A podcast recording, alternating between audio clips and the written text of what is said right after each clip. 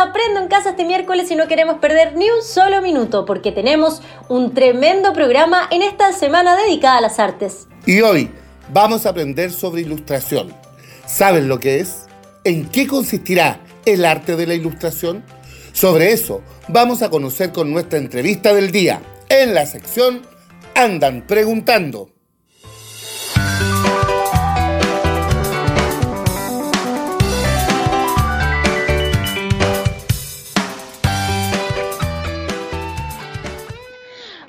A nuestros auditores, soy Fernanda Villegas del séptimo A del Colegio Nazaret de la Florida. Hoy en nuestra sección Andan Preguntando me encuentro junto a Virginia Herrera, artista e ilustradora. Nos alegra contar con su participación en el programa de hoy, ya que las ilustraciones son uno de los elementos del cuento que más fascina durante la lectura a los niños y niñas. Hoy en el programa hemos estado indagando sobre el arte de la ilustración y por esto quisiéramos preguntarte, ¿en qué consiste la ilustración? Hola, eh, muchas gracias por invitarme al programa Aprendo en Casa y por sus preguntas que voy a responder ahora. Bueno, para mí eh, la ilustración es un tipo de arte visual que suele ir acompañado de un texto, que puede ser más o menos abstracto, puede ser un texto escrito, literario, pienso que puede ser incluso un texto musical o una narración visual que es construida desde la misma ilustración. Pero para mí la ilustración tiene ese carácter como de compañera, como que vas de la mano de otra disciplina eh, y juntas cuentan una historia o cuentan un mensaje. Genial Virginia, ¿y podrías contarnos cómo te inspiraste para dar vida a un cuento ilustrado? Eh, yo creo que la inspiración surge desde la necesidad, como de de encontrar un tema que me inquieta o que pienso que puede ser importante para ser entregado o algo que quiero compartir. Pero surge desde, mm, no sé, es casi espontáneo creo yo, como de una inquietud muy interna. Qué interesante. Realmente las ilustraciones son un mundo de fantasías y creatividad. Agradecemos mucho su participación en el programa de hoy y los conocimientos que expuso a todos los auditores del programa. Volvemos al estudio. Otra excelente entrevista en esta semana dedicada a la educación artística. Agradecemos a nuestra reportera y también a la ilustradora Virginia Herrera por enseñarnos sobre esta profesión que llena de magia los cuentos. Y sabemos que nuestros niños y niñas son grandes lectores y les encantan las buenas historias. Por eso les preguntamos, ¿cuál es su libro o cuento ilustrado favorito? Escuchemos lo que nos respondieron en este micrófono abierto. Mi libro favorito es La escapada de Emma. La autora del libro es Angélica 12T. Me gusta porque nos da una enseñanza muy linda de no ser celoso de tu hermano, porque los papás nunca van a tener a uno más que el otro, porque los papás quieren a sus hijos por igual. Gracias. Mi libro favorito es La cama mágica de Bartolo, que lo tuve que hacer en una clase de este año. Quiero contarles que mi libro favorito es Pinocho porque nos enseña, nos da una lección a no mentir. El cuento que me, que me gusta es La tortilla corredora. A mí mi libro favorito es La Bella Durmiente. Mi cuento favorito son los tres cerditos porque se ayudan entre ellos para que el lobo no los coma. Mi libro favorito es de la caperucita roja. Gracias niños y niñas. Se nota que les gusta mucho la lectura y además los felicitamos por estas excelentes recomendaciones que realizaron. A mí me encanta el cuento Pedro el Conejo. ¿Lo conocen? ¿Saben quién lo escribió y también lo ilustró? Sobre la historia de esta reconocida ilustradora conoceremos ahora en nuestra sección de Cuentacuentos.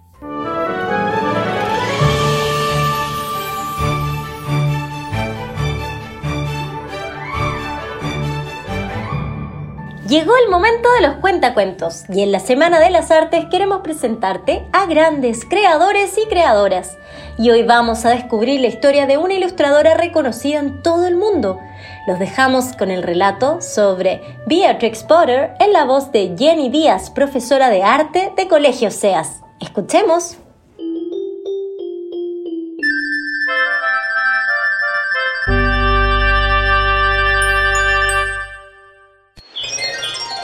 Del libro Niños y Niñas Artistas del autor David Stabler, hoy les voy a contar una historia de la ilustradora Beatrix Potter, enamorada de la naturaleza.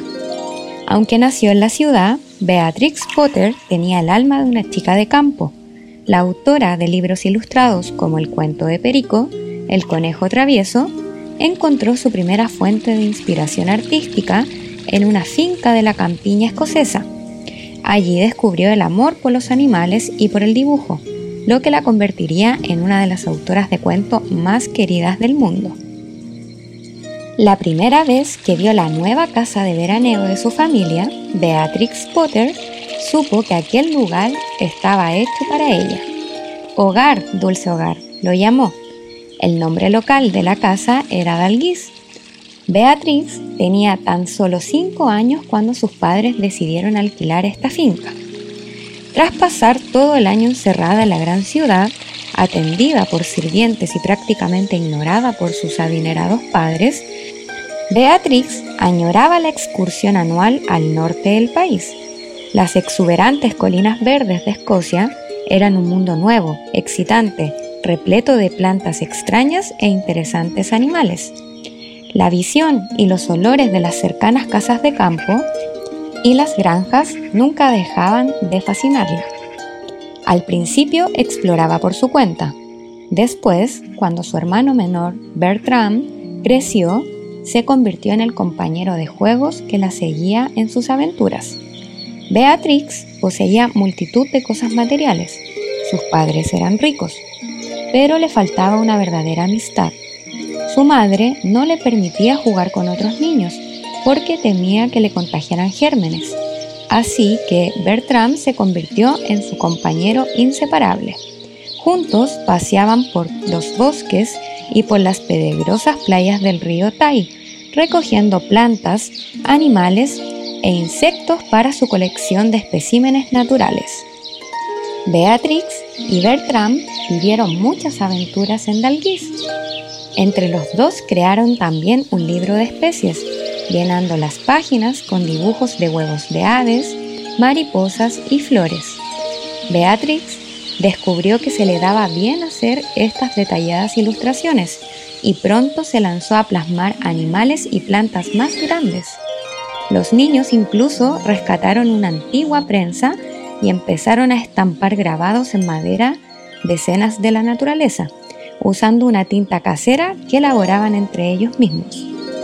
Reclutaron al mayordomo de la familia, Cox, para que colocara a escondidas pequeños animales en el cuarto de la tercera planta que compartían los niños. Con el tiempo reunieron un mini zoológico que contaba con varios ratones, conejos, un erizo y algunos murciélagos, una familia de caracoles, una rana llamada Plunch, un par de lagartijas, Toby y Judy, y una culebra de 35 centímetros de largo, Sally. Cuando Beatrix quería dibujar a los animales, su hermano los sacaba de las jaulas para que pudieran posar para ella. Algunos de los dibujos de Beatrix eran realistas, otros eran más fantásticos. Dibujaba conejos que caminaban sobre las patas traseras, llevaban gorro, paraguas o patinaban sobre hielo. Poco a poco empezó a imaginar historias sobre los animales en el mundo natural cuando Beatrix tenía 10 años, Bertram se fue de casa para estudiar en un internado. Beatrix lamentó la pérdida de su amigo y cómplice, pero decidió no dejar de dibujar. En aquellos tiempos las niñas no iban al colegio y Beatrix recibía su educación en casa, con profesoras particulares llamadas institutrices. Una de ellas, la señora Hambon, le regaló a Beatrix una caja de pinturas y así pudo añadir color a sus ilustraciones.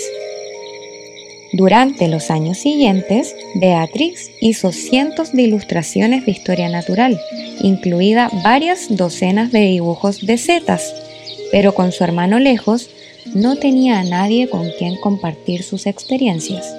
Entonces, un verano, cuando de vacaciones con sus padres, conoció a Canon, un joven sacerdote, este se interesó de inmediato por las obras de Beatrix y la animó a que empezara a recoger sus impresiones en un diario.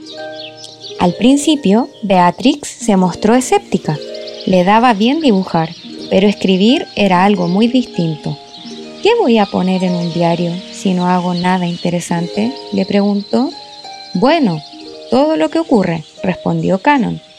Los lugares que visitas, la gente con que hablas, las historias que oyes.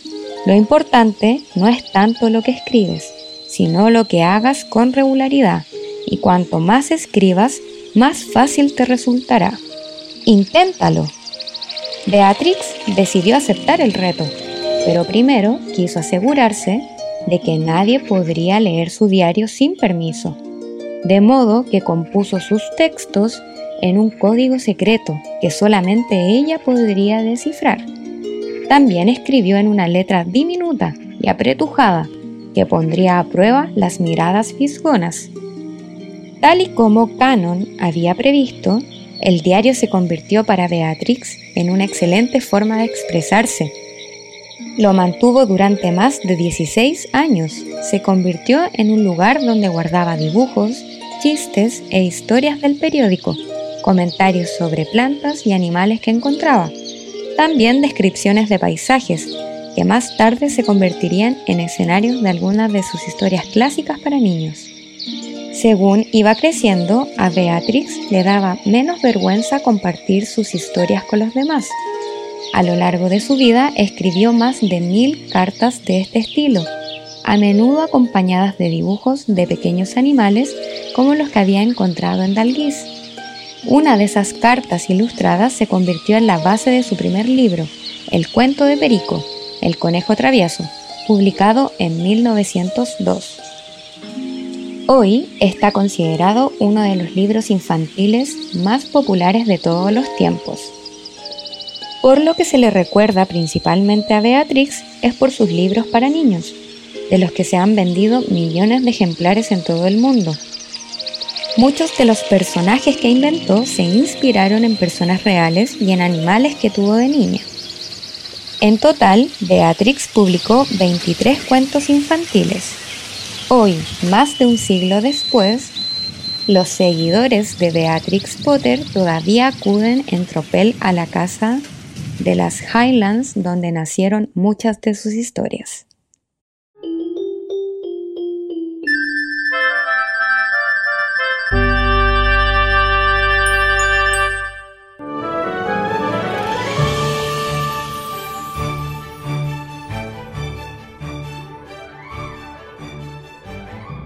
Muchas gracias Jenny por contarnos la historia de la vida de esta gran creadora y artista Beatrix Potter.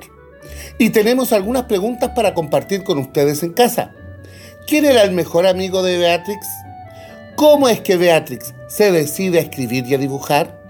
¿Alguna vez has ilustrado un libro? ¿Te gustaría hacerlo? ¡Qué buena idea! Puedes escribir un cuento, una historia de un tema que te guste, crear tus propios dibujos y pintarlos como tú quieras. Y si te encantan los cuentos ilustrados, pon atención al Sabías qué de hoy, junto a la profesora Priscila Valenzuela. Queridos niños y niñas, ¿sabías que Peter Rabbit es el protagonista de una serie de libros para niños escrito por Beatrix Potter? Su primera aparición fue en el cuento de Perico, el conejo travieso, en 1902. Como otros conejos, es dibujado por su ilustradora de manera realista y vistiendo ropas humanas, destacando su brillante abrigo azul y sus zapatillas. Esta entretenida historia incluso llegó al cine en el año 2018, con el nombre Las travesuras de Peter Rabbit, es una película que muestra la relación entre el entrañable conejo y la familia MacGregor. Se trata de la primera adaptación del querido clásico inglés, mezcla de animación y acción real. ¿Te gustaría saber algunas curiosidades? Aquí te contaré dos cosas muy entretenidas sobre la adaptación al cine. La protagonista humana que ayuda a los conejitos se llama Bea y es artista, pintora, tal como la autora e ilustradora de los personajes del cuento original, que se llama Beatrix Potter. De esta forma hicieron un pequeño homenaje a ella. Algunas escenas se rodaron en Australia, Pero ¿sabes que el conejo es una especie invasora en ese país? Así pues, está prohibido llevar conejos vivos. Menos mal que en este caso los personajes eran animados. Te invitamos este fin de semana a descubrir la historia de este conejo a través del cuento o de su adaptación al cine. Gracias Priscila. Seguimos disfrutando de los cuentos y el arte. Y ahora, ¿qué les parece si le sumamos el movimiento? Porque como todos los miércoles, el profesor Teruel viene a sorprendernos con su creatividad para motivarlos a llevar una vida saludable. Pongan atención a este Desafío de movimiento.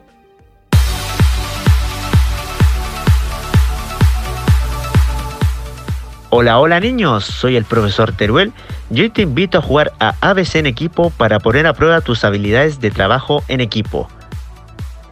Invita a uno o más familiares que estén en casa al juego. Antes de comenzar, despeja la zona de juego para evitar accidentes. ¿Están preparados? ¡Continuemos! Con tus compañeros de equipo deben formar letras utilizando sus cuerpos recostados en el suelo. Deben intentar formar la mayor cantidad de letras. Luego pide ayuda para que te tomen una foto de tu letra favorita y finalmente súbela al Instagram etiquetándonos arroba colegioseas. Lo importante es disfrutar y mantenerse activo en casa. Desafía a tus familiares y amigos. ¡Juegue! Ya saben, así pueden crear y practicar nuevas y creativas actividades de movimiento. Recuerden que además es necesario hidratarse cada día y comer de manera saludable. Ya lo sabes, tú tienes el poder. Actívate por una vida sana. Qué bien, Javiera. ¿Y sabes que cada región y localidad de nuestro país tiene sus propias tradiciones artísticas? Y hoy queremos invitarte a descubrir las artesanías en CRIN que confecciona con sus manos las tejedoras y tejedores de la localidad de Rari, en la región del Maule, quienes crean mariposas, ángeles, aros, collares y más sobre un material que es único y se trabaja exclusivamente en Chile.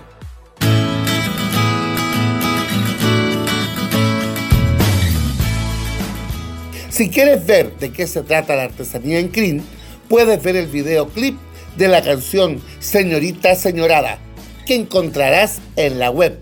Por ahora, los dejamos con esta hermosa canción en este recreo musical.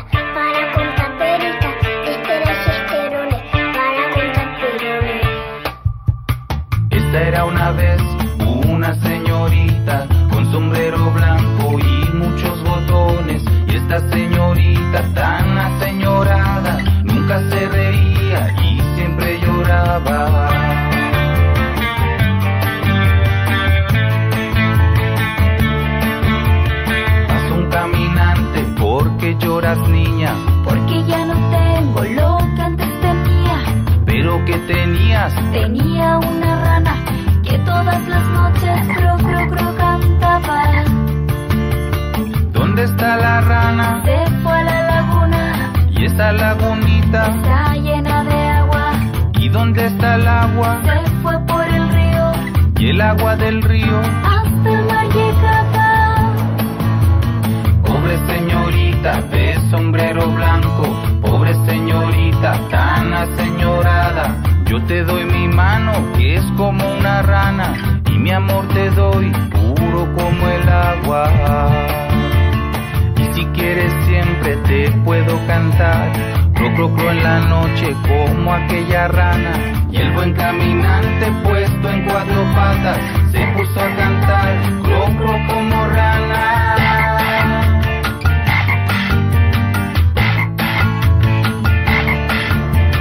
Y esta señorita tan aseñorada miró al caminante y ya no lloraba y le dio la mano mientras lo miraba. Y olvidó el cro y olvidó la rana. Y esta señorita de sombrero blanco con su caminante se reía tanto.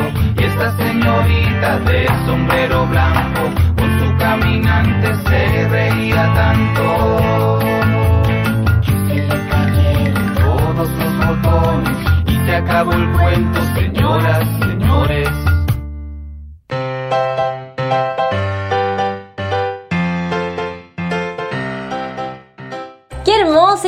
de esta señorita aseñorada. Vamos terminando este programa de miércoles dedicado al arte y la ilustración, junto a la gran participación de los niños, niñas y profesores de nuestros colegios SEAS. Aquí estamos para seguir acompañándolos cada tarde. Sigan participando y mañana nos encontramos a las 16.30 horas en otro capítulo de Aprendo en Casa.